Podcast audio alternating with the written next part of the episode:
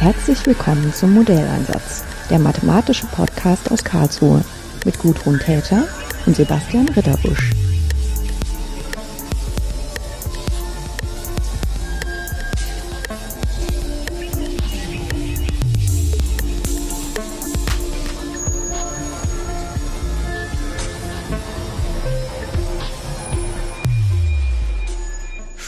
Tag. Ich sitze heute in der BAW. Das ist für mich auch so ein bisschen außergewöhnlich. Äh, nicht außergewöhnlich hier zu sein, aber wir haben tatsächlich noch kein Gespräch hier aufgenommen.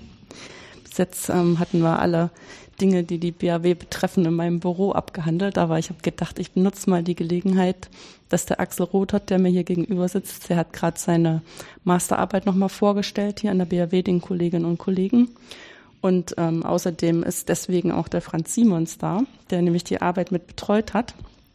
Und dass wir dann, wo wir einmal zusammen sind, die Gelegenheit benutzen, uns mal drüber zu unterhalten, wie das so ist. Einerseits fachlich, aber vielleicht auch, ähm, wie sich das so anfühlt, wenn man dann so kurz vorm Fertigwerden als Mathematiker ist und dann so ein Thema vorgeworfen bekommt und dann am Ende strahlend zeigen kann, man hat was hingekriegt, äh, wenn auch nicht genau das, was man am Anfang dachte. Sag ich jetzt mal so ganz lax. Ähm, vielleicht fangen Sie einfach mal an, Herr Rudert. Äh, was ist denn die Aufgabenstellung gewesen, äh, mit der Sie beauftragt worden sind? Und ähm, was waren dann überhaupt die äh, Probleme, die man dann also als Mathematiker damit hat? Ja, hallo Frau Täter. ähm, ich fange einfach mal mit dem Titel der Arbeit an, um so einen kleinen Einstieg zu geben. Und zwar lautete der hybride 2D-3D-Simulation von Strömungsprozessen im Nah- und Fernfeld von Wasserbauwerken in OpenFOAM. Also wie Sie schon gesagt haben, ich habe an der BAW meine Arbeit verfasst und hier im Referat Wasserbauwerke. Ähm, genau, bei Wasserbauwerken wird ähm, viel numerisch simuliert heutzutage. Ähm, einfach weil es praktischer ist, wie es immer ein gegenständliches Modell zu bauen, wenn man verschiedene Abflüsse untersuchen will und so weiter, lässt sich das in einem numerischen Modell leicht realisieren. Und was wichtig ist halt bei den Wasserbauwerken, treten ganz klar 3D dominierte Strömungsprozesse auf, die sich auch nur dreidimensional darstellen lassen. Wenn man jetzt aber auch lange Vorlandbereiche mit einbeziehen will und es komplett in einem dreidimensionalen Modell darstellt, ist es natürlich möglich, aber man gelangt sehr schnell an die Grenzen von der, der Rechenkapazität, die, die einfach verfügbar sind. Und deshalb war es so die, die Grundidee von der Arbeit, ähm, weiter entfernte Vorlandbereiche zweidimensional zu modellieren, weil hier vielleicht keine dreidimensionalen Prozesse relevant sind und nur da, wo sie relevant sind, nämlich im, in der Nähe von den Wasserbauwerken, da auch dreidimensional zu modellieren und das Ganze dann zu koppeln und so ähm, eine genaue, aber auch, sag mal, recheneffiziente Rechnung starten zu können. Hm. Was wären denn ähm, so typische Bauwerke, äh, die dann für die BAW relevant sind? Also an sich sind natürlich alle äh, Wasserbauwerke an den Wasserstraßen für uns interessant. Das sind zum Beispiel die Wehranlagen, die dafür sorgen, dass ein staugeregelter Fluss, Fluss immer den gleichen Wasserstand hat oder es sind eben auch die Schleusen, die dafür sorgen, dass das Schiff dann genau diesen Sprung im Wasserstand überwinden kann. Ähm, weitere Anlagen wären jetzt noch Schiffshebewerke, die wir untersuchen, ähm, Buhnen, also Bauwerke, die im Fluss eingebaut sind, um den, den Abfluss zu regulieren. Ähm, das wären so die typischen Bauwerke. Und da kann man sich ja auch schon vor seinem inneren Auge vorstellen, dass wenn da der Fluss ankommt, dass natürlich dieses Fließen auch interagiert mit der mit dem Rand von dem Bauwerk. Ne? Und deswegen ist dann dieses Dreidimensionale auf einmal so wichtig.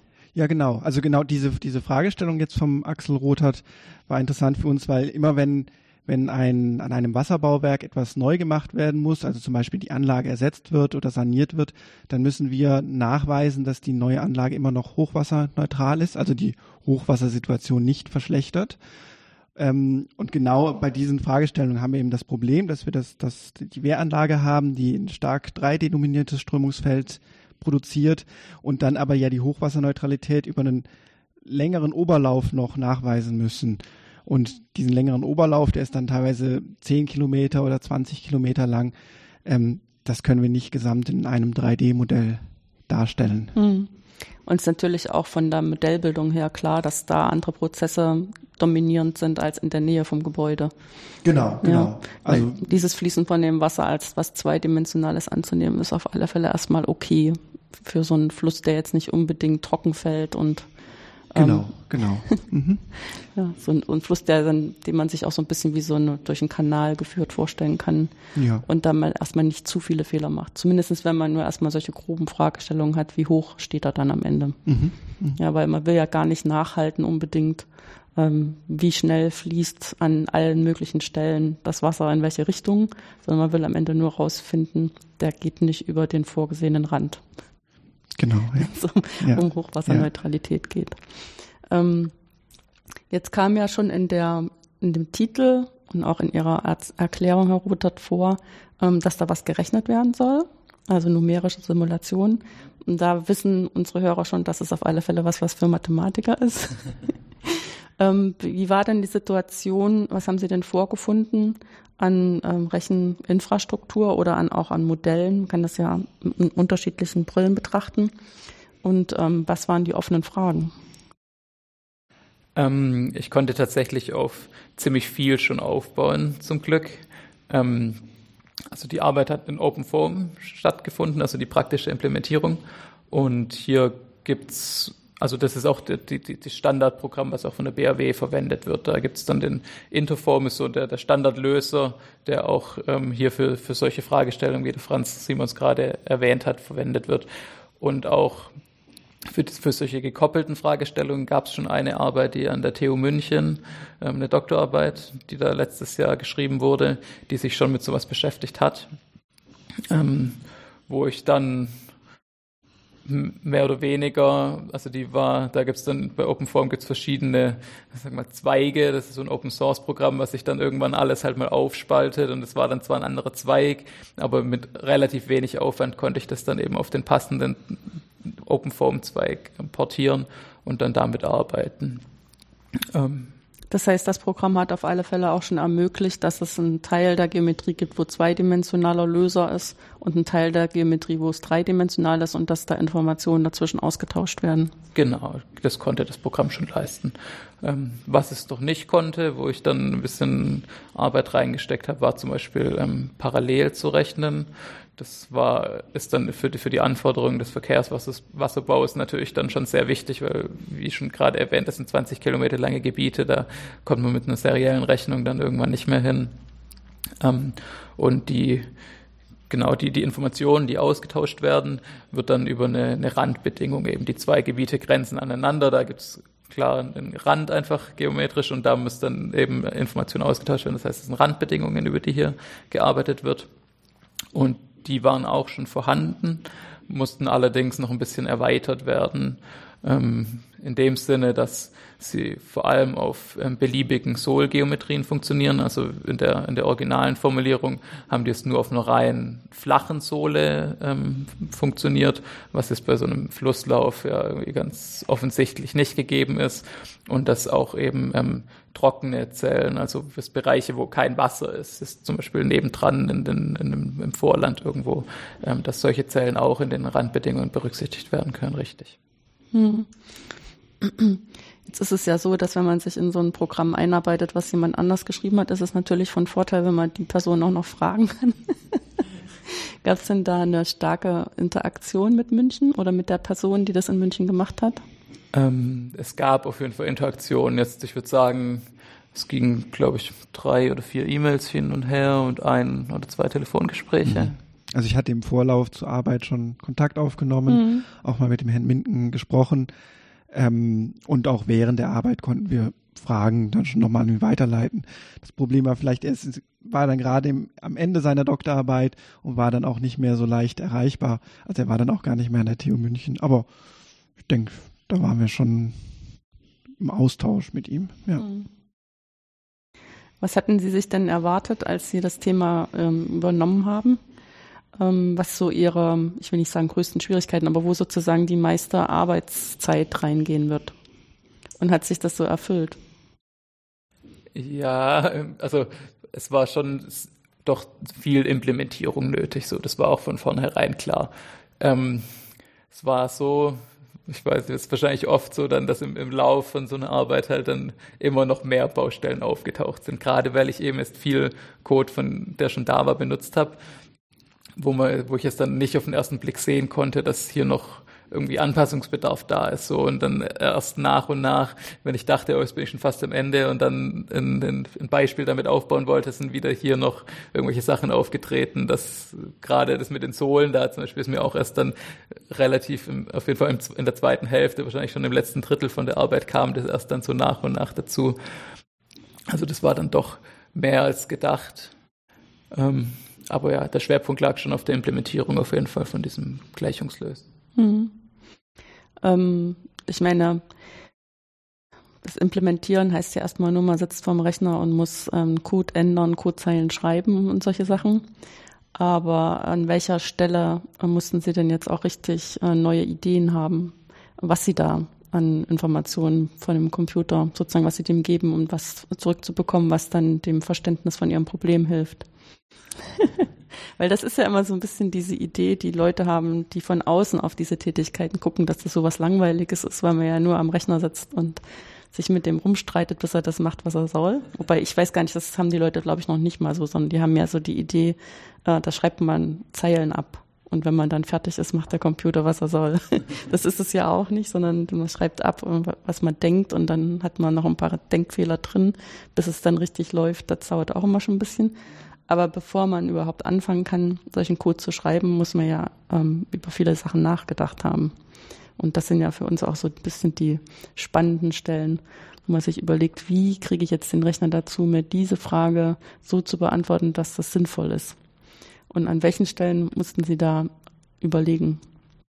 Also konzeptionell würde ich sagen, vor allem bei den Randbedingungen. Mhm. Da war noch einiges zu tun, eben diese beliebigen Sol-Geometrien zu gewährleisten, dass die, die Randbedingungen da auch richtig funktionieren.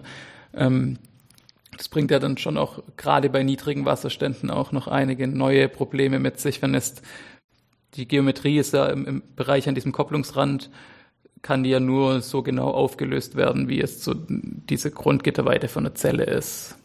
Also es, man kann jetzt ja nicht also vor allem in, in diesen 3D-Bereichen wird die Geometrie einfach direkt durch das Gitter repräsentiert und dadurch eben nur bedingt genau und dadurch treten auf jeden Fall irgendwie Sprünge auf in den Geometrien. Und wenn ich jetzt hier niedrige Wasserstände habe, erzeuge ich da dann teilweise muss man sagen, künstliche Ränder, wo dann das Wasser dann gar nicht drüber fließen kann oder vielleicht aber doch drüber fließen sollte. Und gerade solche Fragen, ähm, da habe ich mir dann ein bisschen konzeptionell was dazu überlegt, ähm, wann das Wasser in welche Richtung fließt und das noch in die Randbedingungen mit implementiert. Ähm, und viel, würde ich sagen, war auch dann tatsächlich ähm, dann den, diesen Löser, der dann da war, auch richtig anzuwenden, also auf, auf reale Beispiele, ähm, weil eben das, das so in dem in dem Maßstab noch nie geschehen war. So, also dann, das war dann an einigen Stellen dann nicht so straightforward, wie man jetzt ähm, in Gitter generiert, das dann eben auch ähm, diese 2D- und 3D-Bereiche richtig abdeckt und die Kopplung richtig ermöglicht. Und ja, da musste ich dann schon auch noch ein bisschen überlegen tatsächlich. Hm. Ich muss sagen, was ich ein bisschen naiv am Anfang gesehen hatte, war auch, man hat ja immer dieses innere Bild von so einem Fluss, dass der in eine Richtung fließt. Ich meine, selbst wenn der dann an so einer Staumauer aufgehalten wird, es gibt ja immer einen Anteil, der da drüber wegfließt, also zumindest im normalen Betrieb. Das heißt, man hat immer so diese Idee, dass so eine Information ähm, nur in eine Richtung übertragen werden muss, weil es nur eine Fließrichtung gibt. Aber das ist ja ähm, total zu naiv, wenn man dann ähm, sich anschaut, rings um dieses Bauwerk, ähm, den Rand möglichst eng am Bauwerk zu haben. Da ist es ja schon, dass das Wasser zu dem Bauwerk hin und auch wieder wegfließt und dass man dann tatsächlich ähm, in beide Richtungen übertragen muss, die Informationen. Das war mir am Anfang, ähm, als ich mir sozusagen selber überlegt habe, was da eigentlich zu machen ist, nicht so klar. Ähm, ist dieses, dass das hin und her geht, tatsächlich äh, schwieriger? Oder ist das, ähm, wenn man sozusagen in der Modellbildung, wie es im Moment gemacht ist mit der Kopplung, war das von Anfang an schon mitgedacht gewesen? Das war schon von Anfang an mit drin tatsächlich. Mhm. Also da gibt's ja dann die Fruitzahl, die eigentlich genau eine Aussage darüber zulässt, dann die vergleicht einfach die, die Fließgeschwindigkeit von dem Wasser und die Ausbreitungsgeschwindigkeit von einer Welle in dem Wasser. Und sobald die Fließgeschwindigkeit höher ist als die Wellengeschwindigkeit, breitet sich die Information auch nur stromab aus. Dann sind wir in dem Fall, den Sie jetzt gerade geschildert haben. Aber wenn das nicht gegeben ist, dann spricht man von strömenden Strömungsverhältnissen. Dann ist es eben so, dass sich die Information auch stromauf, ab, äh, stromauf ausbreiten kann. Und es wurde auch in den, in den Randbedingungen auch abgefragt, diese Flutzahl. Also die, die Information, der Informationsaustausch in beide Richtungen war da. Aber das war im Prinzip die einzige Größe, über die definiert wurde, in welche Richtung das Wasser fließt. So. Und das ist so ein bisschen das, was ich gerade auch gemeint habe, durch durch diese Ränder, die da entstehen, vor allem bei niedrigen Wassertiefen, heißt es ja aber nicht, dass sich dann die Information auch wirklich in die Richtung ausbreitet, wenn da dann eine Wand kommt bei einer niedrigen Wassertiefe oder wenn es trocken ist, fließt ja gar nichts. So, ähm, genau, also da damit muss man dann auch umgehen, dass äh, dann einfach sowas dann verschwindet. Ja, genau. Wenn man das also irgendwie auch im Modell erfassen, ja. Ja. Jetzt ähm, frage ich vielleicht mal den Mann, der hier schon länger an der BAW ist, wenn solche Simulationen dann am Ende laufen und im echten Betrieb genutzt werden, wie ist denn da so ein, so ein zeitlicher Ablauf? Also Sie hatten ja gesagt, Sie wollen zum Beispiel nachweisen, dass wenn jetzt was ähm, renoviert wird an einem vor schon bestehenden Gebäude, dass sich dann äh, vom Hochwasserschutz nichts verschlechtert. Ähm, wie viel Zeit haben Sie dann? Wie lange wird da gerechnet? Wie genau wird da gerechnet? Äh, und wem müssen Sie das dann so vorlegen, dass die Personen das auch verstehen können? Weil da habe ich überhaupt keine Ahnung von. Jetzt will also ich einfach mal Neugierde halber wissen. Wir sind ja im Prinzip mit unseren Aufgaben im, im bei der Entwurfsplanung mhm. beteiligt. Also wir selbst machen ja nicht die Sanierung, sondern das macht in Deutschland die äh, Wasserstraßen- und Schifffahrtsverwaltung. Wir sind im Prinzip Berater für die, äh, für die Wasserstraßen- und Schifffahrtsverwaltung. Ähm, und wir beteiligen uns dann im Prinzip in der Entwurfsplanung. Und ähm, da sind dann die Laufzeiten jetzt bei dem Projekt, wo wir die Datenhärten, mit denen auch der Herr Rothert gerechnet hatte, da war jetzt die Laufzeit ein Jahr für unser, unser, unseren Auftrag. Äh, insgesamt natürlich, bis es da dann wirklich zum Bau oder zur Sanierung kommt, das dauert natürlich noch wesentlich länger. Das sind fünf Jahre oder teilweise auch zehn Jahre. Es kann noch, noch viel länger dauern. Ähm, Genau. Wir fangen an mit dem, mit dem Modellbau. Das erste, was, was wichtig ist, dass wir die ganzen Eingangsdaten benötigen. Wir brauchen ja hochauflösende Geländedaten, Sohlpeilungen, ähm, Daten von den ganz, also die Pläne von den bestehenden Bauwerken, ähm, all das müssen wir erstmal sammeln und dann wird bei uns im Referat äh, unser technischer Zeichner konstruiert daraus die 3D-Modelle und ähm, mit Hilfe der 3D-Modelle können wir dann die, die Gitter, die Rechengitter erzeugen. Und ich würde sagen, dass dieser Teil fast der aufwendigste ist, weil, weil umso besser das Rechengitter ist, umso homogener die, die, die Rechenzellen, umso besser läuft danach auch die, die Rechnung. Und deswegen, da muss man wirklich viel Zeit investieren. Das sind dann ein, zwei, ja, drei Wochen, würde ich sagen, bis man wirklich ein schönes Gitter hat. Und dann können wir darauf Simulationen laufen lassen, also wirklich ähm, mit verschiedenen Randbedingungen, verschiedene Wasserstände. Ähm, wir haben jetzt an der BRW den, den Komfort, dass wir eigene Großrechner haben. Also wir können immer direkt auf sehr große Rechenressourcen zugreifen und dann dauert dann jede Simulation, die sind dann ja vielleicht mal ähm, Tag wird simuliert und der Computer braucht dafür ja vielleicht doch drei Tage dann schon auch auch parallelisiert, ähm, aber da werden dann viele verschiedene Szenarien durchgerechnet und das kann dann je nach Aufgabenstellung ist man dann einen Monat damit beschäftigt, diese verschiedenen Szenarien zu rechnen und dann kommt der ganze Teil der Dokumentation des Ganzen. Weil im Prinzip die Wasserstraßenschifffahrtsverwaltung, die kriegt von uns ein Gutachten, in dem wir im Prinzip die, die Fragestellung beantworten, unsere Ergebnisse zeigen und auch dann Empfehlungen geben für die Entwurfsplanung. Hm. Gibt es da so standardisierte Regimes, die nachgerechnet werden müssen? Oder gibt es sozusagen Erfahrung im Haus, äh, die dann für solche Sachen typische Sachen macht? Also jetzt bei diesen Fragen mit der Hochwasserneutralität, mhm da werden ja die, die Bauwerke werden immer für einen bestimmten, bis zu einem bestimmten Abfluss ausgelegt. Und da spricht man dann zum Beispiel von einem 20-jährigen Hochwasser oder einem 100-jährigen Hochwasser. Und ähm, genau diese Abflüsse ziehen wir dann heran. Also die werden statistisch bestimmt, mhm. die kriegen wir von den Hydrologen, äh, die an diesen Flüssen arbeiten. Und diese Abflüsse nehmen wir dann als Randbedingung. Und dazu passen natürlich auch die, die Wasserstände. Ja, ich musste jetzt ein bisschen schmunzeln, weil wir diese hundertjährigen Hochwasser, die häufen sich gerade so ein bisschen, wo man sich dann fragt, ob das noch berechtigt ist. Aber nichtsdestotrotz heißen die dann so und haben auch einen ganz bestimmten, ist mit Inhalt gefüllt für sie. Ja. Ähm, jetzt ähm, vielleicht mal an, an Sie, Herr Rothert. Jetzt ist das ja ein, schon eine sehr angewandte Sache, die Sie hier gemacht haben, wo man sich auch vorstellen kann, wenn man, was weiß ich, zu Hause äh, beim Familienfest kann man da tatsächlich drüber berichten und äh, Leute sagen, ey, das ist aber erstens interessant und zweitens mal nützlich, ne? Als Sie angefangen haben äh, oder als Sie sich entschieden haben, Mathematik zu studieren, haben Sie sich dann schon vorgestellt, dass Sie mal solche Sachen machen? Oder das, entweder im Berufsleben oder auch schon im Studium? Hm, ehrlich gesagt nicht.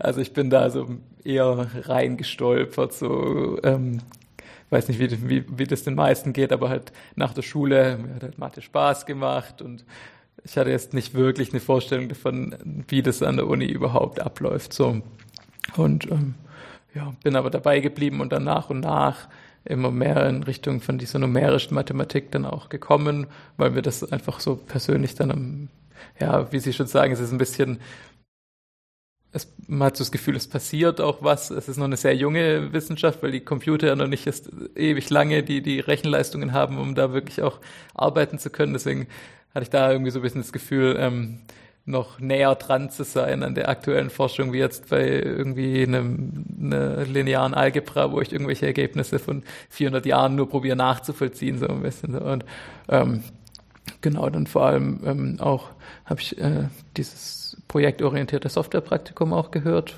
wo ich sagen würde, das war schon relativ nah an meiner jetzigen Tätigkeit dran, so wo man mit diesen Lettis-Boltzmann-Methoden auch vergleichbar mit dem Open Forum auf eine gewisse Art und Weise auch solche ähnlichen Probleme angegangen hat. Hm. Hatten Sie sich von Anfang an für Technomathematik entschieden oder war das dann eine Entscheidung in der Mitte des Studiums? Ja, Zum Master hin dann, ne? Zum Master erst, ne? Ich weiß, bin mir auch immer nicht so sicher, wie bekannt das überhaupt ist, dass man eben, ich meine, inzwischen auch wieder von Anfang an, beim Diplom war es ja auch so, dass man sich am Anfang entscheiden konnte. Dann hatten wir mal eine Zeit lang einen Bachelor, der für alle drei, also das heißt für Mathematik, Technik, Mathematik, Wirtschaftsmathematik vorbereitet hat und man hat sich dann also endgültig festgelegt. Und jetzt haben wir wieder Bachelor, die auch diese drei Richtungen richtig dran stehen haben, weil wir selber auch immer so ein bisschen unsicher sind, inwieweit das dann wahrgenommen wird von außen. Und einerseits, also wenn ich mit jungen Leuten rede, die noch überlegen, verkaufe ich natürlich die Technomathematik immer, als man hat die Möglichkeit, zwei Berufswünsche zu versöhnen in einem Studium. Ne? Also wenn man sich nicht zwischen Maschinenbau und Mathe entscheiden kann oder nicht zwischen Physik und Mathe dann und solche Sachen, da kann man einfach Technomathe machen.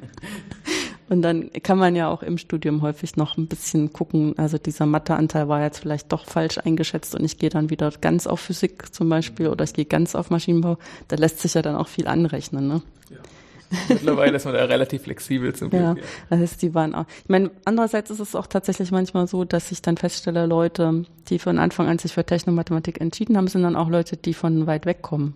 Also die äh, explizit nach Karlsruhe gehen mit dem Wunsch, Technomathe zu machen und auch mit einer ganz bestimmten Kombination, wo sie halt das Gefühl hatten, nachdem sie sich vorher erkundigt haben, dass es am besten in Karlsruhe geht. Okay.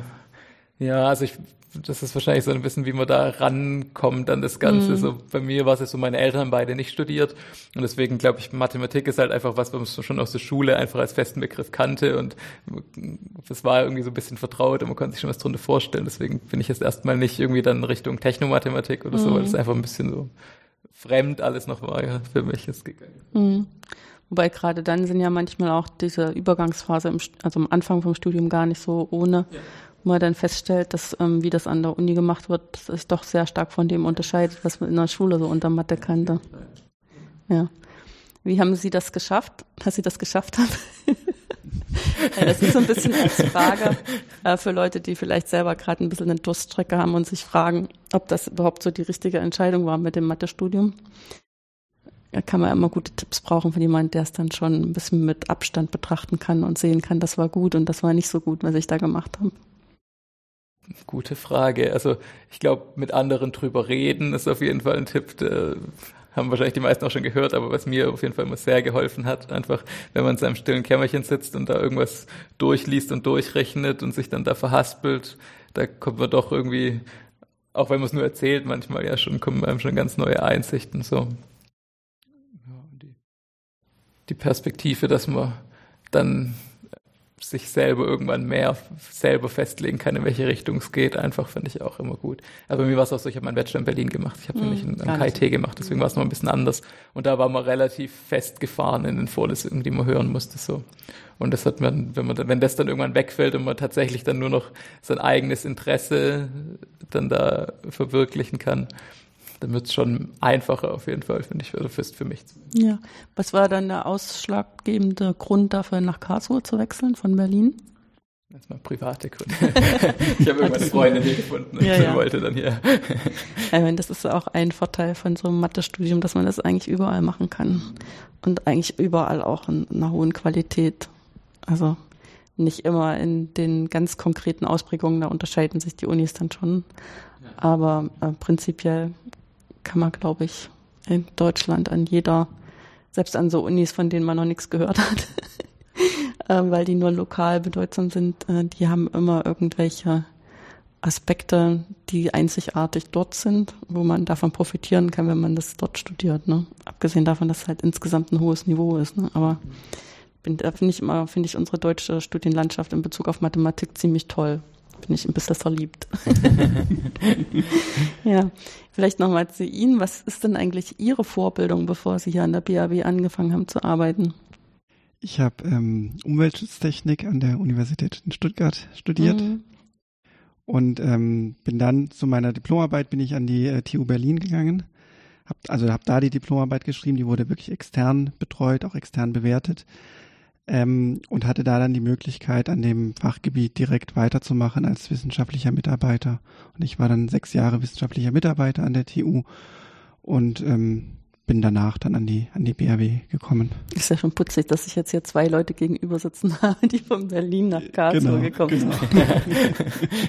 von Stuttgart nach Berlin nach Karlsruhe ist egal. Ja, genau, das ist auch ein bisschen putzig. Genau. Ja, wobei jetzt ja immer dieses Gefühl von Stuttgart nach Berlin, das ist was sehr Natürliches zumindest denken dass die Berliner, dass sind da zu viel Schwaben, den Wohnraum teuer machen.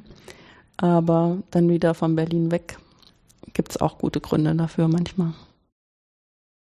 Ähm, also ich, ich denke immer, wenn man Mathe, sich für ein Mathestudium entscheidet, dann hat man das Gefühl, man weiß, worauf man sich einlässt, weil es so ein Fach Mathematik in der Schule gibt. Ne?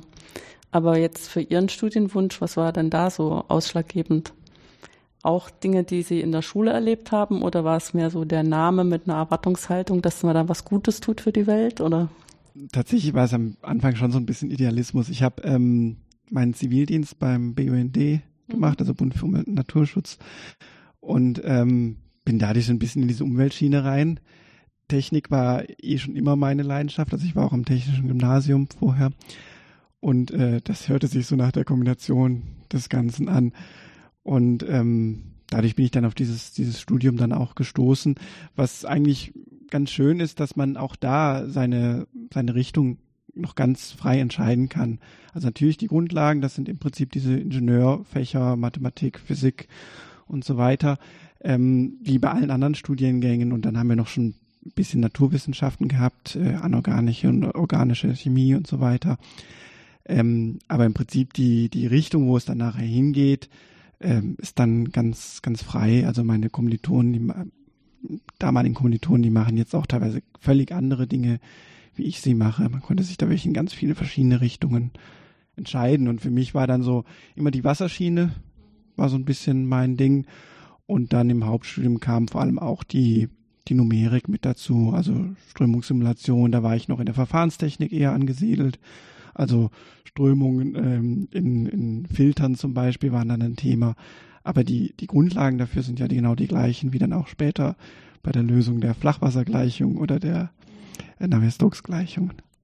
Ja, also das ist aber auch so ein Thema, was ich ähm, mit jungen Leuten auch immer so anspreche, dass wenn man sich für so ein Studium entscheidet, man vielleicht auch ein bisschen danach guckt, dass man sich damit nicht ähm, auf was festlegt im Kopf, sondern irgendwas macht, wo man einfach nur eine Grundlage schafft für was, wo man dann anschließend noch alle möglichen Sachen hat. Also zumindest denke ich das immer beim Mathestudium ist es eine der großen Pluspunkte, mhm. dass wenn man sich da erstens mal ähm, gibt es fast keine arbeitslosen Mathematiker und zweitens mal gibt es uns wirklich fast überall.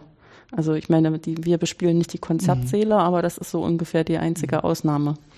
Ja, also weil es halt an allen Stellen irgendwelche Sachen gibt, wo sich jemand mal hinsetzen muss und muss mal in Ruhe so ein Problem lösen. Und dann eventuell auch mit Hilfe des Computers so aufbereiten, dass andere Leute dann auch verstehen, äh, was man da rausgefunden hat.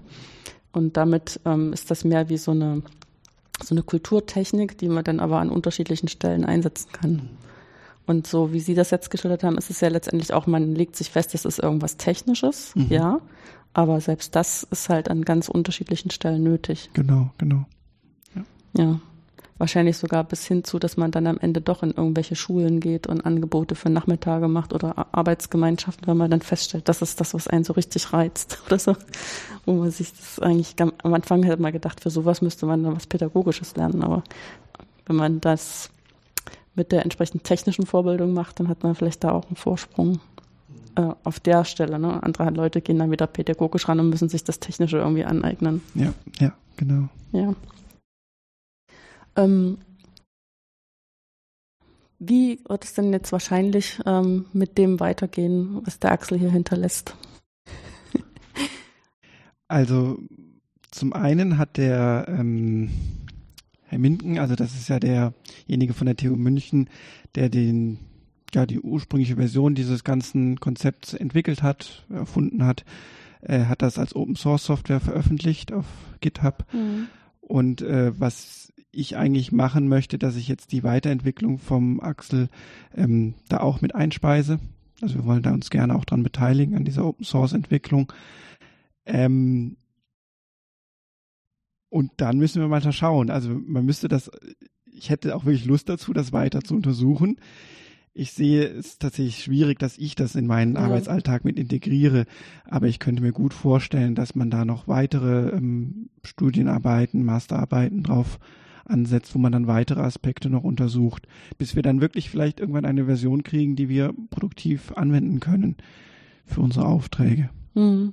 Also das heißt im Prinzip, das muss noch auf eine Stufe gehoben werden, dass jemand, der jetzt nicht sich intensiv noch selber in den Code einarbeiten möchte, ähm, damit arbeiten kann. Ne? Genau, genau. Es sind ja einfach noch so ein paar kleinere Punkte, hm. die man dann schon noch weiterentwickeln könnte. Hm. Oder andererseits, dass es vielleicht auch noch eine weitergehende Validierung gibt, dass man sich wirklich, dass man weiß, man kann auf die Ergebnisse ganz fest vertrauen. Genau, genau. Das ist ja eigentlich das, das fast das Wichtigste für uns, weil wir ja dann wirklich diese Ergebnisse da herausgeben. Das heißt, wir müssen wirklich sicherstellen, dass das, ja. dass das unseren Qualitätsansprüchen genügt, ja. Nee, gut. Ähm, ich bin ja öfter mal in der BRW auch mit meinen Studierenden, weil ich denen hier immer ganz gerne zeigen lasse, dass man diese Kombination hat von ähm, erstens ganz konkrete Anwendungen, zweitens diese groß aufgebauten Experimente in den Hallen und drittens die Simulation dazu. Das finde ich immer ganz schön, gerade für unsere Leute, die häufig eben auch sehr theoretisch zu arbeiten gewohnt sind und dann vielleicht mal in so ein Arbeitsumfeld kommen, wo sie das dann auch alles machen sollen, dass sie das ja mal so einen anderen Horizont bekommen und auch mit Gruppen, die so interdisziplinär sind. Mhm. Wo halt, was weiß ich, Maschinenbauer haben das alle schon gesehen, aber die haben vielleicht nicht die tollen Simulationen gesehen, sondern mehr so die großen Experimente. Und da gibt es für jeden was zu lernen. Das heißt, ich bin mir sicher, ich bin aber nicht das letzte Mal hier. und ich bedanke mich ganz herzlich ähm, erstens für die schöne Zusammenarbeit und zweitens mal dafür, dass Sie sich die Zeit genommen haben, auch noch das Podcastgespräch mit uns zu führen. Ja, vielen Dank. Und äh, wenn Sie dann Fuß gefasst haben, woanders, ähm, gibt es ja vielleicht die Möglichkeit, in ein paar Jahren äh, nochmal darüber zu sprechen, wie dann Ihr beruflicher Alltag so aussieht. Das wäre sehr schön. Ja, wegen mir äh, sehr gerne, ja. Schauen wir, was sich so ergibt.